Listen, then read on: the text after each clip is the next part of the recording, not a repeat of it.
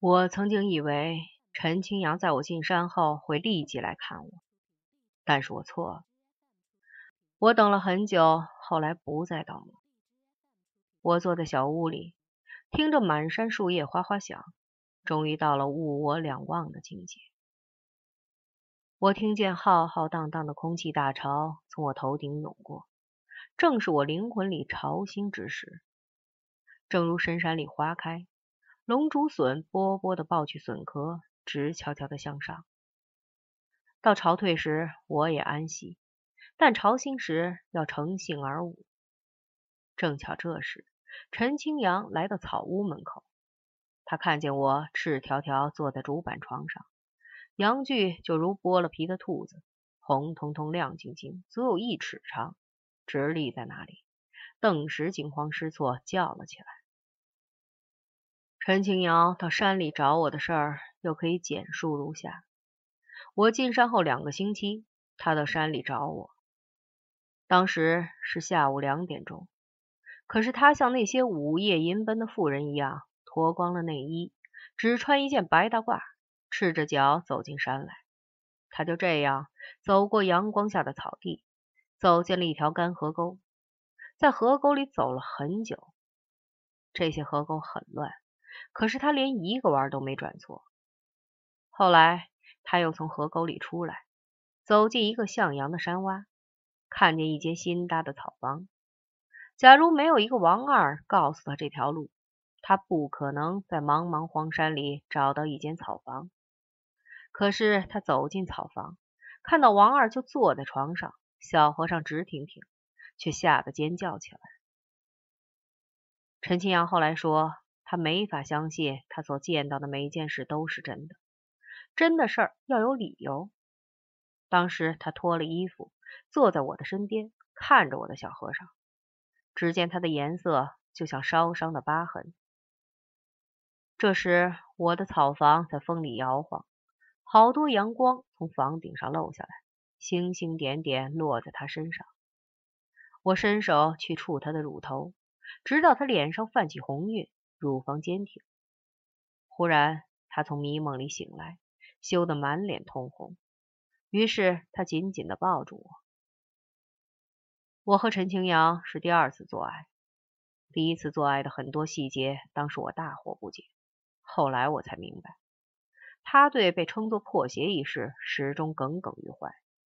既然不能证明他不是破鞋，他就乐于成为真正的破鞋。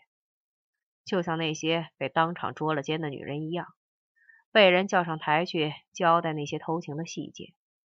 等到那些人听到情不能持、丑态百出时，怪叫一声，把他捆起来，就有人冲上台去，用细麻绳把他五花大绑。他就这样站在人前受尽羞辱。这些事一点也不讨厌，他也不怕被人剥得金翅条条，拴到一扇磨盘上。扔到水塘里淹死，或者像以前达官贵人家的妻妾一样，被强迫穿得整整齐齐，脸上贴上湿透的黄表纸，端坐着活活憋死。这些事都一点也不讨厌，他丝毫也不怕成为破鞋，这比被人叫做破鞋而不是破鞋好得多。他所讨厌的是使他成为破鞋那件事本身。我和陈清阳做爱时，一只蜥蜴从墙缝里爬了进来，走走停停的经过房中间的地面。忽然，他受到惊动，飞快的出去，消失在门口的阳光里。这时，陈清扬的呻吟就像泛滥的洪水在屋里蔓延。我为此所惊，俯下身不动。可是他说：“快，混蛋！”还拧我的腿。等我快了以后，阵阵震颤。就像从地心传来。后来他说，他觉得自己罪孽深重，早晚要遭报应。他说自己要遭报应时，一道红晕正从他的胸口退去。那时我们的事情还没完，但他的口气是说，他只会为在此之前的事遭报应。忽然之间，我从头顶到尾骨一齐收紧，开始极其猛烈的射精。这事儿与他无关。大概只有我会为此遭报应。后来陈清阳告诉我，罗小四到处找我。他到医院找我时，医院说我不存在；他找队长问我时，队长也说我不存在。最后他来找陈清阳，陈清阳说：“既然大家都说他不存在，大概他就是不存在吧。”我也没有意见。罗小四听了这话，禁不住哭了起来。我听了这话，觉得很奇怪。我不应该因为尖嘴婆打了我一下而存在，也不应该因为她打了我一下而不存在。事实上，我的存在乃是不争的事实。我就为这一点钻了牛角尖儿。为了验证这不争的事实，慰问团来的那一天，我从山上奔了下去，来到了座谈会的会场上。散会以后，队长说：“你这个样子不像有病，还是回来喂猪吧。”他还组织人力要捉我和陈清阳的奸，当然要捉我不容易，我的腿非常快，谁也休想跟踪我。但是也给我添了很多麻烦。到了这个时候，我才悟到，犯不着向人证明我存在。我在队里喂猪时，每天要挑很多水，这个活计很累，连偷懒都不可能，因为猪吃不饱会叫唤。我还要切很多猪菜。劈很多柴，喂这些猪原来要三个妇女，现在要我一个人干。我发现我不能顶三个妇女，尤其是腰疼时。这时候我真想证明我不存在。晚上，我和陈清扬在小屋里做爱，那时我对此事充满了敬业精神，对每次亲吻和爱抚都灌注了极大的热情。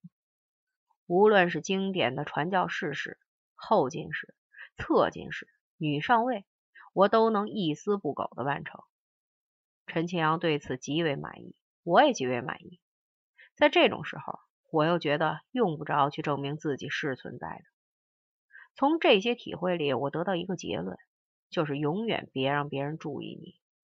北京人说，不怕贼偷，就怕贼惦记。你千万别让人惦记上。过了一些时候，我们队的知青全调走了，男的调到糖厂当工人，女的到农中去当老师，单把我留下来喂猪。据说是因为我还没有改造好。陈庆阳说我叫人惦记上了，这个人大概就是农场的军代表。他还说军代表不是个好东西，原来他在医院工作，军代表要调戏他，被他打了个大嘴巴。然后他就被发到十五队当队医。十五队的水是苦的，也没有菜吃。待久了也觉得没有啥，但是当初调他来，分明有修理一下的意思。他还说我准会被修到半死。我说过，他能把我怎么样？急了，老子跑他娘！后来的事都是由此而起。那天早上天色微明，我从山上下来。到猪场喂猪，经过井台时，看见了军代表，他正在刷牙。他把牙刷从嘴里掏出来，满嘴白沫的和我讲话，我觉得很讨厌，就一声不吭的走掉了。过了一会儿，他跑到猪场里，把我大骂了一顿，说：“你怎么敢走了？”我听了这些话，一声不吭。就是他说我装哑巴，我也一声不吭。然后我又走开了。军代表到我们队来蹲点儿，蹲下来就不走了。据他说，要不能从王二嘴里掏出话来，死也不甘心。这件事儿有两种可能的原因：一是他下来视察，遇见了我对他装聋作哑，因而大怒不走了；二是他不是下来视察，而是听说陈清阳和我有了一腿，特地来找我的麻烦。不管他为何而来，反正我是一声也不吭。这叫他很没办法。军代表找我谈话，要我写交代材料。他还说我搞破鞋，群众很气愤，如果我不交代，就发动群众来对付我。他还说我的行为构上了坏分子，应该受到专政。我可以辩解说我没搞破鞋，谁能证明我搞了破鞋？但我只是看着他，像野猪一样看他，像发傻一样看他。像公猫看母猫一样看他，把他看到没了脾气，就让我走了。最后他也没从我嘴里掏出话来，他甚至搞不清我是不是哑巴。别人说我不是哑巴，他始终不敢相信，因为他从来没听我说过一句话。他到今天想起我来，还是搞不清我是不是哑巴。想起这一点，我就万分的高兴。